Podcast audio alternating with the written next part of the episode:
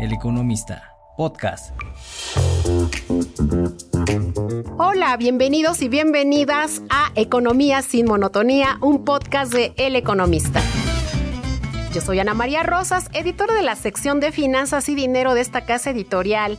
Hoy me acompaña vía remota mi compañero Fernando Gutiérrez, editor de Econo Habitat, porque hoy les vamos a hablar de hipotecas. Buenos días, Fernando, bienvenido. Hola, ¿qué tal Ana María? Un saludo a ti y a tu auditorio. Gracias, Fernando. Además, está también con nosotros Enrique Margañ, coordinador del Comité de Crédito Hipotecario de la Asociación de Bancos de México porque como les decía, les vamos a hablar de cómo se ha comportado el crédito hipotecario y si es un buen momento para adquirir una vivienda. Bienvenido Enrique, gracias por conversar con nosotros. ¿Qué tal? Eh, para mí es un gusto estar con ustedes. Muchas gracias. Gracias de nuevo, Enrique. Pero antes de iniciar la charla, les comparto que precisamente la semana pasada, la Junta de Gobierno del Banco de México decidió mantener la tasa de interés de referencia en 11.25%. Eh, esta es la segunda ocasión que el Banco Central mantiene la tasa bajo el argumento de que se ha avanzado en la lucha contra la inflación y que ya hay un restablecimiento de las cadenas de suministro que, como ustedes saben, se habían roto como consecuencia de los cierres para hacerle frente al COVID-19. Y ahora sí, vamos a entrar en materia. Enrique, durante los dos primeros años de la pandemia vimos cómo el crédito hipotecario fue el segmento de financiamiento bancario más resiliente, ya que nunca dejó de crecer. Eh, si bien lo hizo a un menor ritmo, pero eh, pues siguieron colocando créditos. Me gustaría que le cuentes a nuestros escuchas en este momento cómo se ve desde la Asociación de Bancos de México el panorama del crédito hipotecario, tanto para el sector como para las personas que están pensando en adquirir una vivienda, Enrique. Sí, muchas gracias. Bueno, el crédito hipotecario, como tú bien lo dices, eh, fue uno de los sectores más resilientes. Prácticamente en el 2021 se colocaron cerca de 153 mil hipotecas, para 2022 fueron 147 mil pero hubo un incremento, digamos, en el ticket promedio y se llegó al monto histórico en, 2022 de 286 mil millones de pesos de créditos hipotecarios bancarios. Eh, con un crecimiento del 7% en términos nominales. La, la, realidad es que con un buen dinamismo en términos de la colocación, eh, con eh, prácticamente el 90% de lo que la banca dio de créditos hipotecarios lo, lo orientó a productos de adquisición de vivienda y una pequeña parte en créditos de liquidez, de remodelación, de mejora de hipoteca, que es mejorar las condiciones de los créditos hipotecarios. Las tasas de interés tuvieron un cambio marginal realmente en lo que fue un año de marzo del 2022 a marzo del 2023 eh, se incrementó en 119 puntos básicos, eh, que es 1.19 contra lo que se incrementaron las tasas de referencias que fueron cerca de 500 puntos básicos. Quiere decir que la fuerte competencia que hay en el sector y el buen comportamiento de los portafolios que tiene una morosidad del 2.5 por abajo de los niveles prepandemia es lo que ha permitido siempre trasladar las mejores condiciones a los clientes y lo que es más importante es que los créditos hipotecarios están a tasas de interés fijas a 20, 25 años, pagos conocidos, seguros de vida, daño, desempleo. Hay un amplio anaquel de productos hipotecarios y la vivienda eh, ha venido creciendo su valor por arriba de la inflación, entonces es un mecanismo natural de generación de patrimonio. Oye, Enrique, eh, eh, si bien en este contexto tú mencionas eh, cómo ha sido el comportamiento del crédito hipotecario y cómo se ha mostrado resiliente eh, frente a los efectos que pudo haber ocasionado la pandemia y que todavía lo resentimos, pues también vemos ya un, inicio de año que, fue un poco complicado para este tipo de financiamiento. Eh, sin embargo, vemos cómo también los bancos han estado respondiendo. Algunos bancos han eh, mejorado su tasa, algunos bancos han eh, ampliado los plazos que se tenían. Entonces, quisiera saber en, el, en este contexto cuál va a ser el comportamiento de la banca frente a estos retos que, que, como hoy vemos que es inflación y alza en tasas de interés, pues están también afectando a este tipo de financiamiento. Sí, y, lo comentas muy bien. Hoy día los principales retos que se tienen pues, es el incremento que ha tenido los valores de la vivienda, ¿no? Que pues han venido creciendo y lo que hace es que en un escenario donde ha habido incrementos, aunque son marginales en las tasas de interés, eso trae como consecuencia en épocas de inflación pues de que las personas pues, no crecen sus ingresos en la misma proporción que sus gastos. Y esto es tal vez lo que ha derivado que se han dado menos créditos hipotecarios, tal vez por un importe mayor, pero al final de cuentas creo que el gran reto es cómo ayudar a las personas a que no se desperfilen, a que puedan seguir comprando la vivienda que requieren de acuerdo a sus necesidades y con los metros cuadrados y en las ubicaciones que eh, quieren comprar la vivienda. Entonces, ante ese escenario, una de las cosas que, que, se han hecho en la banca, pues básicamente es el incremento de los plazos de financiamiento. ¿Esto qué implica? Anteriormente los créditos estaban hasta 20 años tasa fija, pago conocido, y hoy día ya varias instituciones lo, lo hemos podido mover a 25 años. Y esto ayuda a los clientes. Otro de los cambios es eh, básicamente fomentar el pago creciente. Eh, es un pago fijo, pero donde la mensualidad se incrementa, perdón, una tasa fija, pero donde la mensualidad se incrementa cada año en un porcentaje fijo. Eso lo que te permite es que eh, empieces pagando una menor mensualidad y cada año se va incrementando esa mensualidad en un porcentaje fijo que está por debajo de la inflación y que te permite pagar la hipoteca en el plazo contractual. Y estos esquemas, si se combinan 20 años, eh, tasa fija, pago conocido, a 25 años, pago creciente, tasa fija, pues básicamente te puede dar una holgura en el crecimiento del monto del crédito hasta de un 14%. Entonces son el tipo de mecanismos que ayudan a las personas a que puedan seguir contratando su crédito hipotecario. Entonces, lo dices muy bien.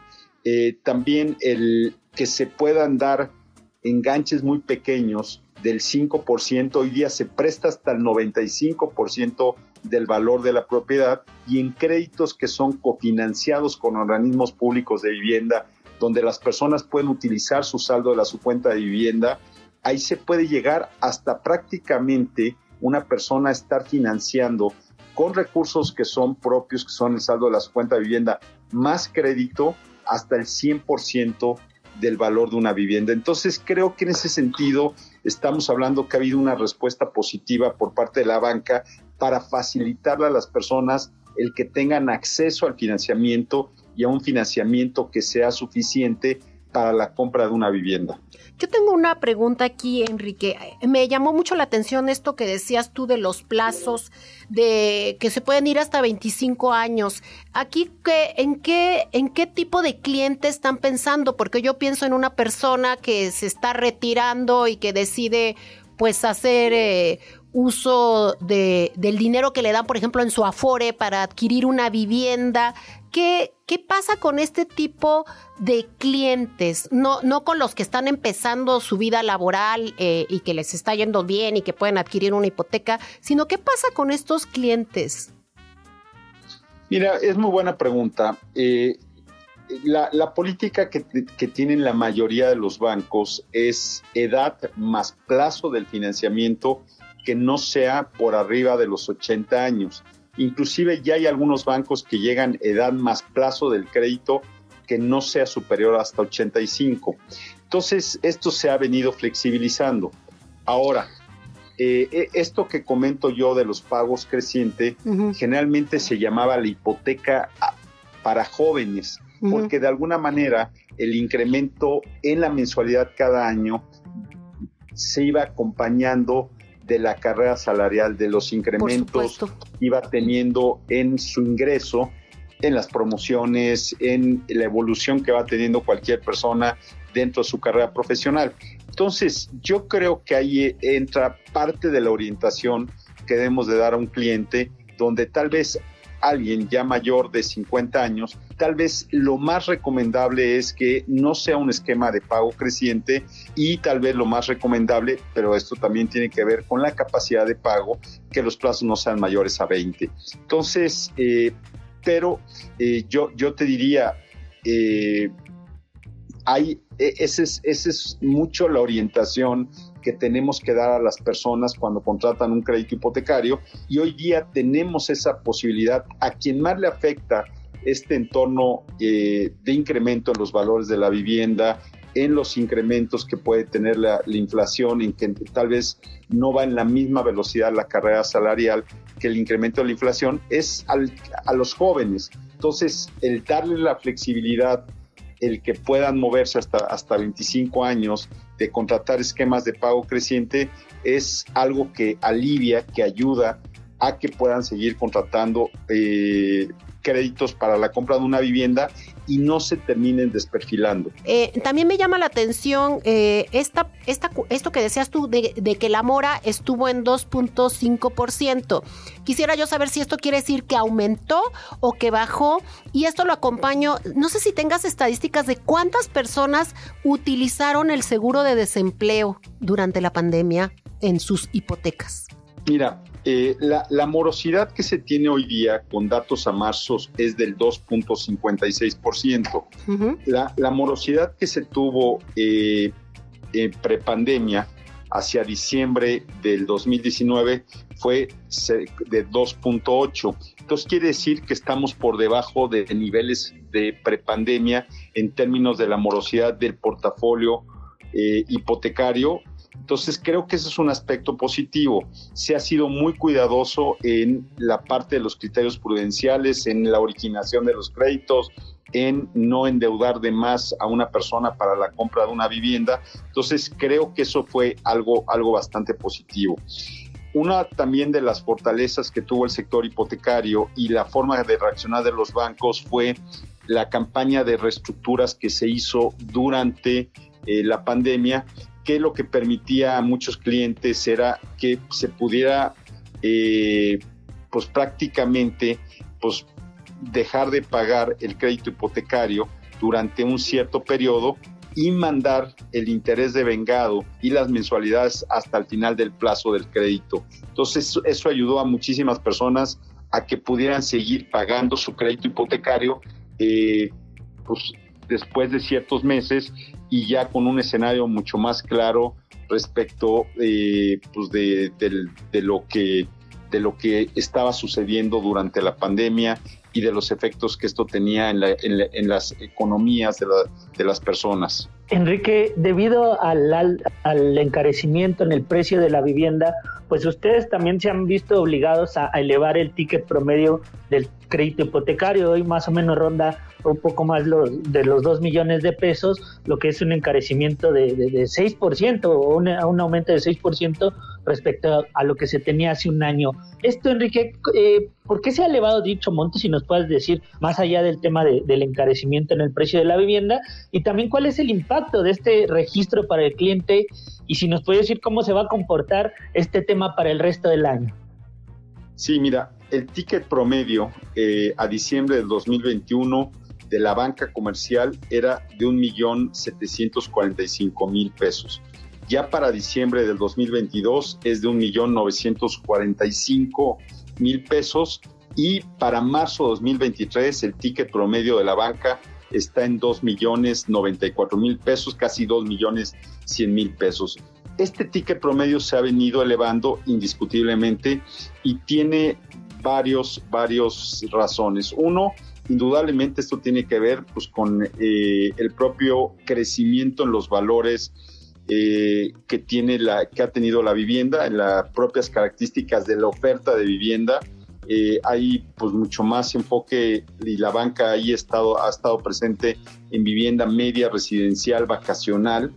Eh, indudablemente también hay mucho más personas que anteriormente no contrataban un crédito hipotecario y que hoy día, derivado pues, de, del crecimiento marginal que han tenido las tasas de interés, de las características de los créditos hipotecarios, también han visto un mecanismo muy eficiente de financiamiento y para la compra de una vivienda o simplemente para el poder obtener recursos derivados de, eh, de que tienen una vivienda, créditos de liquidez. Entonces se ha vuelto un instrumento cada día más conocido por parte de las personas y lo ven como muy atractivo por la, tasa de interés, por el plazo del financiamiento, por las características del crédito y yo creo que esto lo que ha hecho es que el ticket promedio se ha venido incrementando.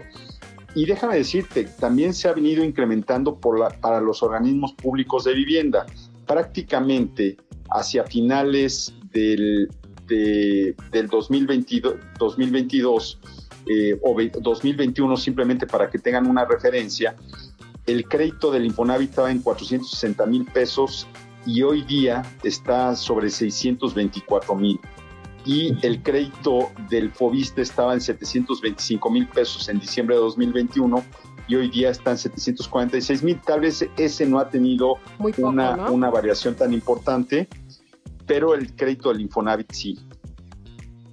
Perfecto, perfecto. Y, y en este sentido, eh, yo quisiera saber, eh, me llama mucho la atención esto que decías tú, bueno, que es vivienda media, eh, vivienda residencial, y, muchas personas están comprando una segunda vivienda, aún cuando estamos en una situación difícil, ¿no?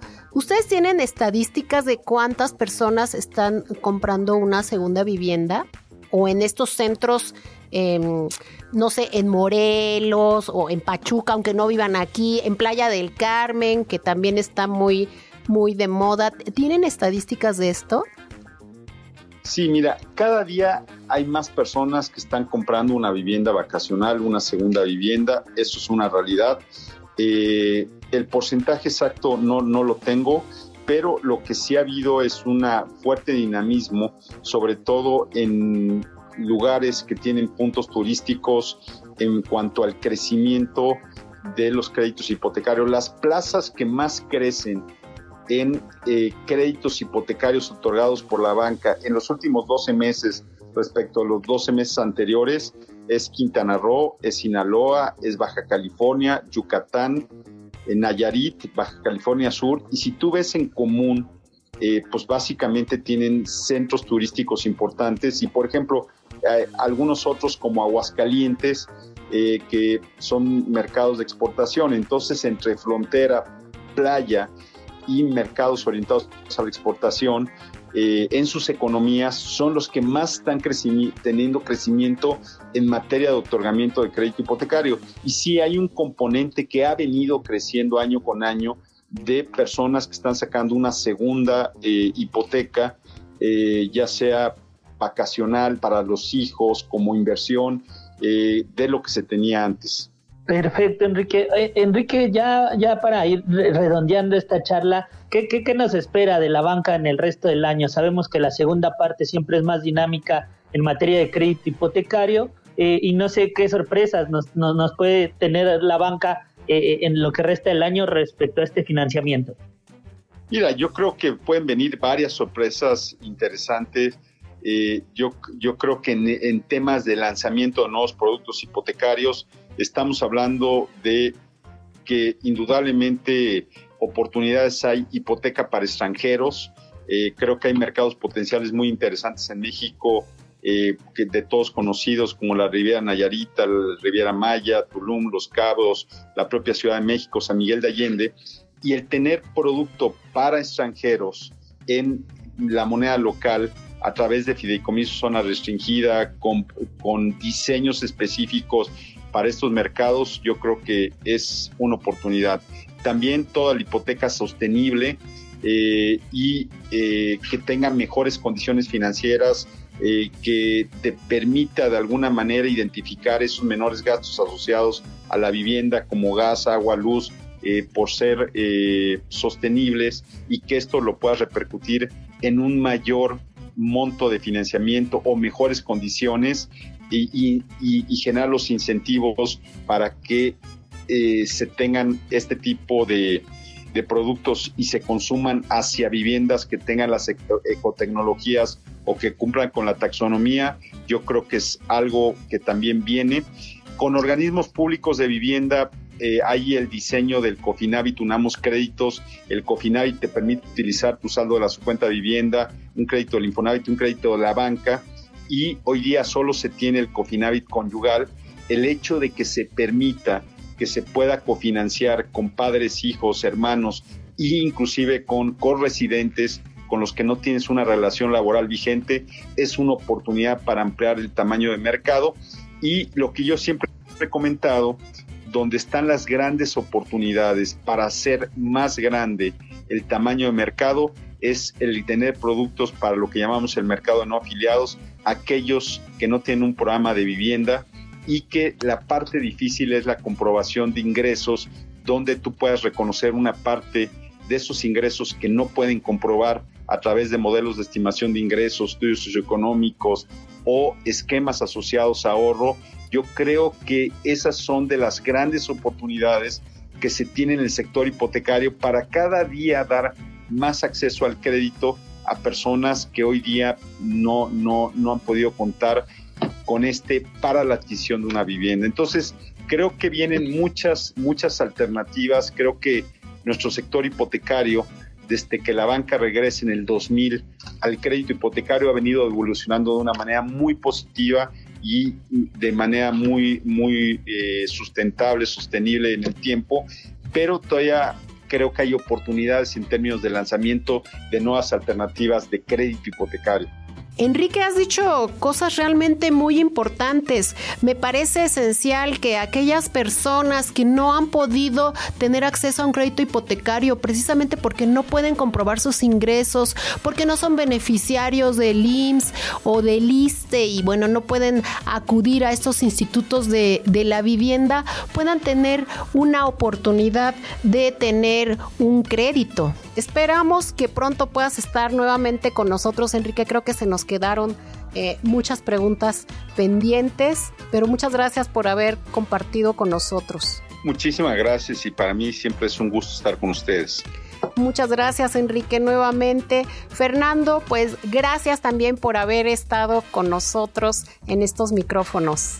No, muchas gracias a ustedes por la invitación y ya saben, cuando ustedes dispongan, yo estoy a la orden pues amigos, amigas, podrán leer más notas sobre estos temas que tanto nos, nos preocupan y nos ocupan en las diferentes secciones de El Economista. Yo me despido, no sin antes invitarlos a que escuchen a todos, escuchen, perdón, todos los podcasts de El Economista en las distintas plataformas como Amazon, Spotify. Yo soy Ana María Rosas y hasta la próxima. El Economista, podcast.